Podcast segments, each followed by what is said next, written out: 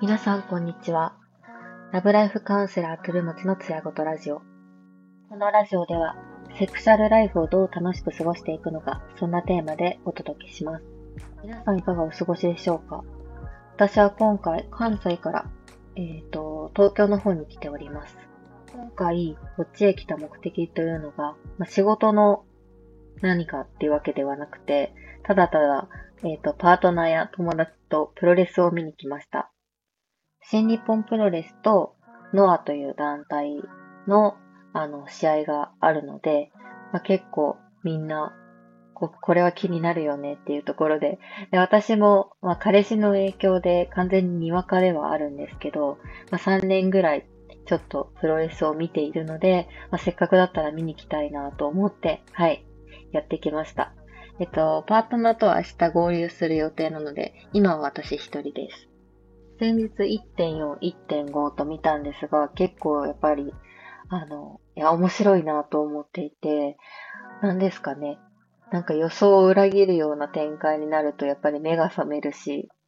なかなか普段のこう、紅葉を見てると私、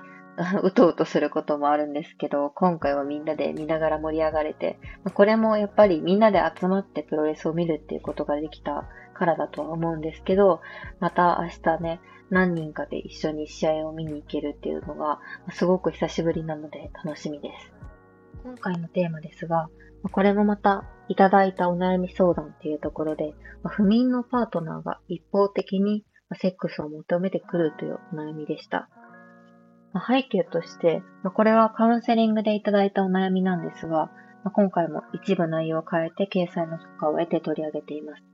なんかこのお悩みに関しては、まあ、セックス関係なく、普段の二人のコミュニケーションとか、パートナーシップを築いていく上でも結構重要なところだなと思ったので取り上げてみました。内容なんですが、この間、パートナーの寝つきが悪く、パートナー自身、イライラしてると感じる時がありました。その結果、まあ、なぜか、こう、パートナーからセックスを迫られました。私は寝ているふりをしてやり過ごしたのですが、まあ、あれが何だったのか未だに聞けていません。初めての経験だったので、また同じことが起こると怖いです。相手からは謝罪など特にありませんでした。相手は無意識だったのかと気になっています。もしかしたら、私も普段寝ている時に相手に迷惑をかけているのかなと考えてしまうと何も言えなくなります。こういったケースは他にもあるのでしょうか？という内容でした。これをこう聞いて思ったんですが、相談者さんは、普段からこう感情をあまり人に伝えられなかったり、相手にどう思われているのかっていうところがすごく気になっていたりするのかなと思いました。まあ、これはあくまでこう推測でしかないんですが、まあ、でもこれが多分普段からあって、で、この現状を変えるために、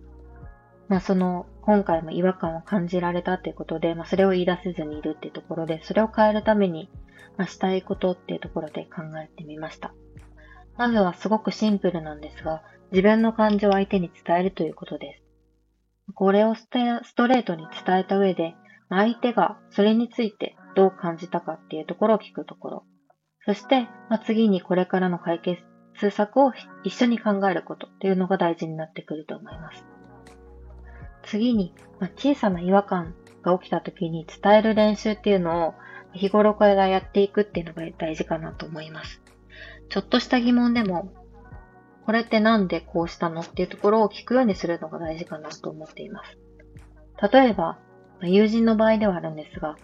違和感をこうちょっとずつ溜め込みすぎて、爆発させてしまって、こう別れにつながるということがあったっていうのがありました。なので、もうまとめると、まあ、違和感が起きた時はストレートに聞いてみる。そして、まあ、伝えることには練習がいるので、普段からちょっとした気づきとかは相手に伝えるようにするっていうことが大事だと思います。そしてですね、まあ、感情をストレートに伝えると言ってもどういうふうに伝えたらいいのかっていうところを考えてみます。私がすごくこう、コミュニケーション、パートナーシップを築く上ですごく参考になったのはアサーティブコミュニケーションです。まあ、アサーションっていうと、あの、相手を傷つけずに自分の言葉を伝える方法のことを言うんですが、まあ、これをちゃんと使えると、あの、お互いの感情の、こう、もつれたりとかがひどくなる前に、まあ、対策できるって言ったところとか、またアサーションっていうのは、相手との人間関係をこうより深めるためのテクニックとしても紹介されることが多いです。いろいろこう、アサーティブコミュニケーションとかアサーションって調べるといろいろたくさん本だったりとか情報が出てくるので、ぜひ調べてもらえたらなと思うんですが、私が特に参考になるななるかなって思ったのが、夫婦、カップルのためのアサーション、自分もパートナーも大切にする自己表現っていう本がいいかなと思います。こちらの方はあの概要欄の方に入れているので、もしよかったらご覧になってください。なかなかここのアサーションっていうところも、なんか生きてる上で学ぶわけじゃないので、なんか自分から情報を取りに行かないといけないんですが、これってすごく、ほんと必修科目ぐらいに、あの、みんなが学べたらいいのになって思うところではあります。はい。参考になるかわからないんですが、あの、まあ、ちょっと、そういったところで感情を伝えるってところに抵抗がある方に少しでもお役に立ったら幸いです。それではまた明日。